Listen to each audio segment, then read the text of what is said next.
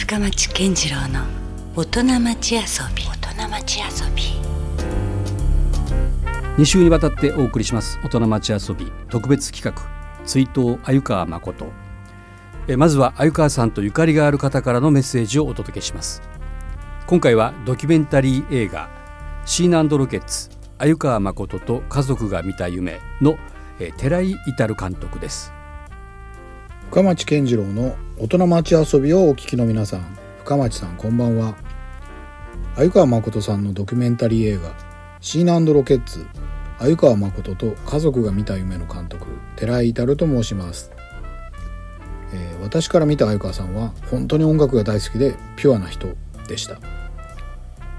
以前僕がやっていた音楽番組テレビの音楽番組なんですけどそれにお越しいただいた時スタジオに昔ラジオで使っていた古いレコードを飾ってあったんですでそれを見た相川さんが、えー、収録後これ聞かせてもらっていいかなって言われて「あどうぞどうぞ」って言ってかけてたら目の前で相川さんの手にバーって鳥肌が立って「えどうしたんですか?」って言ったら「これ学生の時に聴いてたラジオのテーマソングやったよね」って「どの曲かわからないってね今ようやく分かった」って言ってうわって音楽を聴いて鳥肌を立てて感激する人を僕初めて見たって強烈に印象に残っていますまたそれが、まあ、ずっと音楽を作ってきてまあいろんな音楽にも触れてきた人相川さんであってそそれだけ音楽に触れてんのにいまだにその感激する気持ちをなんかなくしてないそのピュアさっていうのがやっぱりすごいなと改めて尊敬したのを覚えております。で、えー、鮎川さんの印象深い言葉としては、えー、今回取材でインタビューした時に「ギターは鮎川さんにとって大きな武器でしたかね?」みたいな風に僕が聞いた時なんか鮎川さんのあの優しい感じとこう武器っていうのがちょっとなんか合わない合わないかなと思ってあちょっと武器って物騒な感じでしたかねって言葉をついたら「いやいや英語でギターってウェウェポンとかって言うけんやっぱり愛と平和の武器ですよ」って言い直してくれてうわまあかっこいいって思ったのとなんかそのこちらの質問にそのすごくこううまく答えてくださる優しさみたいなのも同時に感じましたね。で、えー、まあその取材を通してですね鮎川さんの辿ってきた歴史を知ると、まあ、鮎川さんたち音楽好きが集まってえー、起きた熱っていうのがこうだんだん伝わっていって後にそのお仲間の中にジュークレコードを、えー、立ち上げた松本さんという方もいらっしゃいましてでそういう人たちが始めたこうお店とかこうイベントとかが福岡のそがロックが盛んな街っていう動きを作っていったんだなと。で音楽好きならルーツをたどっていろいろ聴いてみたらいいとか、えー、みんなで楽しんだらいいみたいな雰囲気をやっぱ作ってくださったんだなと。でまあその福岡に住んでる、うん、ものとしては音楽に携わる人たちの面白さとか音楽の素晴らしさをなんかちょっとでも伝えられればなというのが、まあ、このドキュメンタリーの狙いでもあります最後にリクエストですけども、えー、シーナロケッツの「クレイジークールキャット」っていう曲をお願いしますこれは、えー、作詞がその塾レコードの松本さんで、えー、曲が、えー、まあ塾レコードというか、まあ、松本さんとか鮎川さんが大好きだったパブロックのノリが前面に出た非常にかっこいい曲となっております。はいえー、以上、えー、シーナロケッツ鮎川誠と家族が見た夢の監督寺井でした。ありがとうございます。2週にわたってお送りします大人町遊び特別企画追悼鮎川誠それでは2018年に放送した大人町遊びのダイジェスト。今週は B 面です。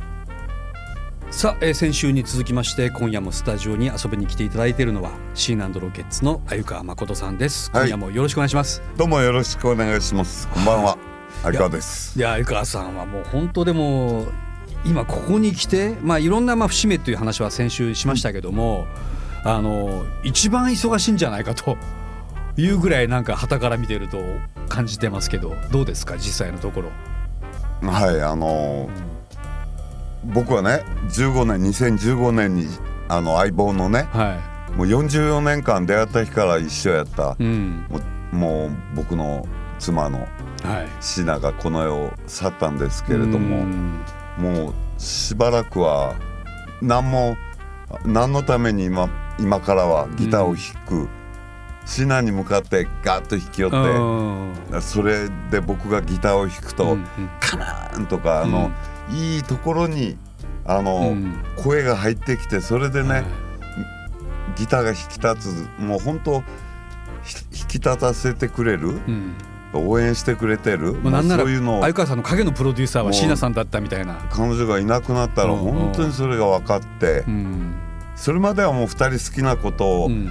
楽しくやろうよでずっとぶっ飛ばしてきてミシシッピ旅行したり、はい。ロンドンにウィルコ・ジョンソンうん。会いに行ってレコーディングしたり、もう思ったことは何でもやってみて悪友さんにもうん。オファー書いて、はあの詩を書いてくい、れないですよ。ね。そういうこともありましたもうね。何でもしてきたけど、うん。あのシナがいなくなってちょっとくよくよっとしよったんですけれど、うん。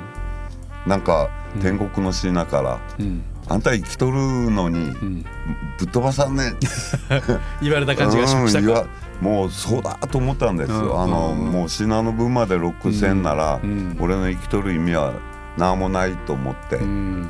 それからは、うん。あのその次のライブがすごく待ち遠しくなったんです。あ初めてのライブの時にステージにシナが待っとる、うん。待っとる気がした。あ。それまでは自分があシナを迎えるーうん。しロケッツがまずウォームアップしてうんうん「ヒアカム登場シナ」みたいなね。どん。どんどんはい。それをやっとったらうん。なんかシナが天国行ったらうん。もうステージで「ステージだようんうん。おいで!」っていう。時はシナに出会える場所に今度はステージが思える。そうそうするともう次のライブがもううん。やりたくてやりたくて、うんうん。そこにいたら会えるっていうね。うん。うん。生きとるもんは元気にうん。やらないかんち、もうそれからはあのどんどんしあのライブ。僕らできることっていうのはもうライブ一番得意なこと、うん。仕事でもあるけれども、うん。一番遊びたいことですからね、うんうんもうそれがい今はまあうまくあの僕はあの夜になると手がしびれるとかこの間も言うたけれども、はしょっちゅうっちゅうわけがない、うんうんうん。いやそりゃそうですよ。やっぱあんだけハードなステージをね毎晩繰り広げてたら。本当にあのいや嬉しいっていうかありがたいことですね。あいやのライブや。今の話をお伺いして思ったんですけどもなんか僕もなんかねここ最近のシナロケのステージを拝見してるとええ。椎名さんの存在をね感じますよ。本当ですか？ありがとう。なんかもしかして相川さんがもちろんそれを感じていることが僕らにも伝わってきてるのかなと今思ったんですけどね。音楽の力力。はすごいなとか思う。うん。僕ら作ってきた音楽もしなこの世おらんけど、うん。レコードにはピカピカの声が聞こえてくるんで。す確かに。うん。そしたらもう自由自在に歌いまくって遊びまくっとる、うん。あの今度はこう歌ってみようとか、うん。あの例えばもうパティ・スミスやったらどう歌うやろうとかさ、ロネッツやったらこう歌うよねとか、ん。なもう音楽をね、うんシーナは遊んだんです。うんゲンフォーガールの世界なです。うんんなるほど全部遊びに変えてしまう。うんうんいやまさに今週のテーマがねうん、遊びなんですけどね。そこで言うとだから本当鮎川さんと椎名さんっていうのはもう本当に別にステージに限らずもうプライベートもずっと一緒だったじゃないですか、うん、だからなんかそのそこの今の話がね鮎川さんを支えていたのも実は椎名さんであったのは間違いないし、はい。その二人をつないでいるのはそういう遊び心はい、だったのかなと。そうですね。うん。本当にそう思うね。いやなんかどうですか？こう改めてあの2人でその音楽以外で共有してた例えば旅もそうでしょうしね。いっぱいあります？やっぱり。そういう出来事というか。そう、うん。僕らはあのそそうなんよね。あの、うん。俺はね、うん。あの友達いっぱいおるけれども、うん。あのシーナはあの外国の言葉が通じんロッカーとでも、それからミシシッピで綿花畑で働きよるおっちゃんでも、うん。すぐ友達になる。誰とでも友達になれる感じですか？はーいって。言って、うん「We are from Tokyo」とかね。うん博多っちゅうても多分分まあからんけど、わかんないからね。うん東京っちゅうと日本人はるばる日本からうん。ミシシッピに来たうん。 beautiful ladyうん。ハンサムボーイっていう感じでさ もうすぐ受け入れてくれる。僕らはもうどんな場所にも行ったんです、ニューヨークにジョン・レノンやら小野横さはい。んお会いしたんでしょ仲間のねなんかねそういう。あのボブ・グルーエンンカメラマンがはい。もう、あのどこに行くにもうん行きたいとこは全部行きなさい。うん。あの僕らに言葉をくれてうん。面白いと思ったところには「ん。Don't be afraid to go うん。Anywhere」But uh, be careful うん。もうそれだけは注意。細心の注意はうん。忘れずにっていうのがうん。ニューヨークを楽しむ時にうん。最初にくれた言葉やったけどうん。もうその精神でメンフィス行ってうん。ブルースがたどってきた遡った道を僕らはあのニューオーリンズまでうん。下ってみたりうん。ロバート・ジョンソンが悪魔とあの才能を交換したうん。クロスロード。そこにも立ってああいく俺たちつも才能をあの手に入れたいけど 悪魔とは出会いたくないなと昼間昼間で済ましたりね。夜中に出てくるんだよね悪魔。あそうなんですね。うん本当にね思うん。思ったこととかいっぱいあったしうん。家族も子供たちもねラモンズ好きやったりストーンズは一緒に東京ドーム見に行ったり、まあ両親がその二人ですから。一緒の音楽が好きで嬉しい。とてもあもうありがたい、あの感謝しとるけれど CBGB 中、はいニューヨークのクラブからね。もう今は亡きになってしまいましたけどねライブハウスとしては。僕らあのちょうどロンドンでキンクスが持ってるコンクスタジオでレコーディングしてたら、うん東京から電話だよっちゅうてうん。取ったら、はい。子供たちがあの今 CBGB から電話があったけ、うん。折り返しかけてっちゅうて中学生ですよおう CBGB のことをとても大事に。その価値観が分かるのがまずすごいですよね。俺たちに伝えてくれる、もう本当うん。あのまあ身内とはいえあお前ちゃん偉かねっていう感じでねロックロック好きなお互いうん。ロック好きなあの家族でうん。とても幸せですね。うん。まあでもやっぱそこはやっぱ椎名さんがなんか存在感が大きいなとは思うんですよね。なんかなんでしょうねやっぱ椎名さんのあの誰とでも誰でもハッピーにしてくれるあのうん、感じまあ今夜はね特にちょっと遊びというテーマを、えーで語っていただいててやっぱりそこにはね当然のように椎名さんの存在が大きく出てきたり、えーしますし、えーまあねあの私がおらんでもちょっと2人分頑張ってよぐらいなうん、メッセージをね鮎川さんに送ってきてるはずですから椎名さんがねですね。だから今となってはもう本当に何て言うんですか？もう1週間のうち2日以上ぐらいステージに立ってますよね鮎川さんねここ最近。もううん。僕たちは去年はね47都道府県を完走したし、うん。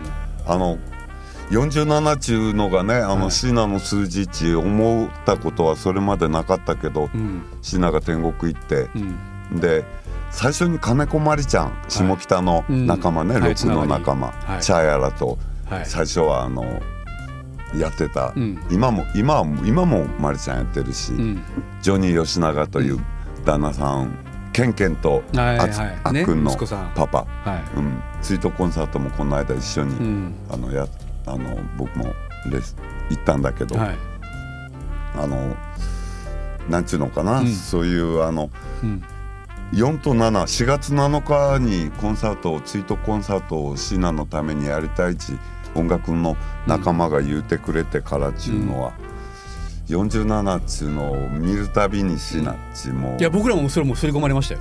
もう47が並んだらもう椎名さんをパッてイメージするようになりました。それでね。四十七七ちゅう言葉もあるなとか、はいで僕たちはそ その47都道府県本当に、あのシナと35年間まるまるぶっ飛ばしたんですね。うん。あのちゅうことは今年5年目に入るんだね、シナ。うんそっか。あうんで今年はねまさに鮎川さん古希ですよ。70歳を迎えて、でも僕らからするとねもうあの、まあ、ここまでもう鮎川さん70歳で元気にやってらっしゃるから。これはまあ当然80歳を迎えるアニバーサリーイヤーも見たいしこれからの鮎川誠さんどうなっていくんだろうというところがね。もうあと1回ちゅう感覚しかないですねあと1回？僕はね。どういうことですか？いつもは次のやつあ次のやつが無事終わってやったーあの最高のコンサートができたっちゅうた時にもう次がやりたいっちゅう。そんな5年も10年も先じゃなくてね。2回先3回先とかね、うん。もうそんなためそんなふうに考えると、うん。あの余力を残そうみたいなうん考えになる、なるほど。でも俺たちはね出し切り型やったんですよ、うんそれやったからやられてきたと思う。うん。うん腹いっぱいやって精いっぱいやってもうこれ以上ないライブをうん。やったからまたもう一回したい、うん。であのまあ実際にはもう次のスケジュール決まっとるけれど、まあ確かにね先々でも俺たちはあの、気持ちとしては。気持ちとしてはもう僕らとファンとでうん。あの約束はしとるけれども、はいたくさんの人たちを巻き込んでやってない、うん。バンドが自分たちであそこのクラブでやりたい、うん。ああの人と一緒にやってみたいとか、自分らのアイデアで動きよくから、うん。あのものすごいあの自由なバンドやしうん。自分らで決めていけるから。これでもねもしかしたらあの誰にも今すごいいいヒントが出てるかもしれないですね。で要するに相川さんはずっともう50年以上キーポンロッキングしてるわけですよね。それがなんでできたかというと、うん。とにかく目の前のものを一生懸命夢中になってこなすと、そうですその連続が実はキーポン。キポロカン、うん、とそいうことなんですね。結局言いながら僕も自分に納得しよるね、だからそう10年後そうこうありたいからということでのキーポンじゃなくて、ええ。ねもうねあの、うん。よい貯蓄したり貯蓄っていうのはちょっと、いん。あのこうセーブしたりね、うん。じゃないでうん。出し切る喜びっちゅうのがうん。ロケッツの原動力かもな、うん。やっぱそこになんか僕らもあの相川さんたちとこうねステージを見てきてやっぱりもう嘘がないしもうまんまのなんかあのストレートにもうドーンとぶつけてくれてるっていうのがやっぱ分かるんですよね。ぶつかってくるから。それと、うん。あのみんなとみんなからもらうエ,、エネルギーかな、交換ですかねやっぱそこは、うん。感じますよやっぱりそういううん。パワーもお客さんからの。お、客さんと向かい合うっていうことはうん。もうなんて素敵なことやろう、うん。なんちゃありがたいことやろう。うん。聞いてくれるっちゅうことはものすごい嬉しいことやし、うん。やっぱ自分だけだとそこまでパワーが出せないとこなんですね、やっぱそこは。家ではね実験したりこう試したりね、うん。あのあれするけれどもうん。あの自分の知らん自分でも自分の限界がうん。あの教えこう限界以上リミットの先まで行けるのはステージなんですね。あそれはみんなのあれがあるエナジーをもらうからやと思う。うん。なるほど。家でこうあのフレーズをちょっと研究してみようとか言うても、それはなんちゅうかウォーミングアップみたいやけどうん。もともとねロックっちゅうのはね、うん。遊びの親玉ですよね。うんで見知らぬ世界に連れてってくれる、うん。しかもチープにうん。あの夢見ることができて、うんあのロックロック音楽出会ってシーナも僕も久留米と若松で出会う前からうん。同じ夢を見てたんだなと思いますね。うんそれは本当に行ったことない世界にいざなってくれる。うんそれとかあのまあそういうことかな、うん。そこに行く勇気とかね、うん自由を求めるいいんだぜっちゅう、うん。パワあの尻を叩いてくれるパワーとかうん。いろいろあるね。うん。いやなんかねそこの感じっていうのがやっぱよくわかります。ね今のやっぱり先週から今週の話をお伺いしてて。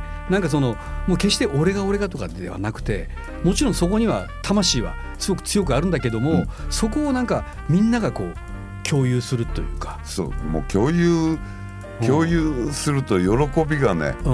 もうそのみんなの分になるからね。うん。そこでまた予期せぬなんか相川さんも考えもつかなかったフレーズがボンって演奏として現れたりとか、まさにそんな感じもうステージっていうのは生き物ですね。うん。だから鳥肌が立つんですよ,、ね、成長しようんですきっとね。まあ成長も劣化も中あのうん。いろいろあるけれども、うん。あの決まった通りのストーリーなんかないのね、うん生き物です。もう反応です。リアクション。うん、確かに。だからそこでなんかねあの聞きなじみのある曲がいくら出てきても予定調和な感じがしないんですよ。品川家のステージ見てるとね、はい。そこがなんかまたあの毎回見ても飽きない。魅力ですもんね。あとはね、うん。なったことっちゅうやつね。なんですか？あこうなったね。って言ったうん。らそれを受け入れるの、ああなるほど。こんなはずじゃなかったとか言うて音楽をしよったらね、うんもう泥沼にあのうん。入り込むんですよ。なるほど。あそうきたか。って言ったら、うん。そそれをあの明るい方にうん。考えるととても音楽って面白いんです。うん。こう決めとったやないとか言うて言い出すとね、うん。なんかそそれってもうもうある程度自分らの限界を認めたことになるけど、それを超えれないですよね。うん、なったことっちゅうのを受け入れながら音楽をやると、うん。とても面白いと思いますね。なるほど、まあ、それもだからライブから生まれてくるパワーみたいなとこですよねその時の、はい、まあ、ケミストリーというかそんなことなんじゃないかなということですよね。いやいやちょっともうなんかある種鮎川さんを通してあのまあロックの人生哲学？そういうのがなんかちょっとねすごくやっぱ勉強になりますねこれ改めてね。そうです。そういですよ。やいや本当なんか学びになります。最高ですよ。最高ですね本当ね。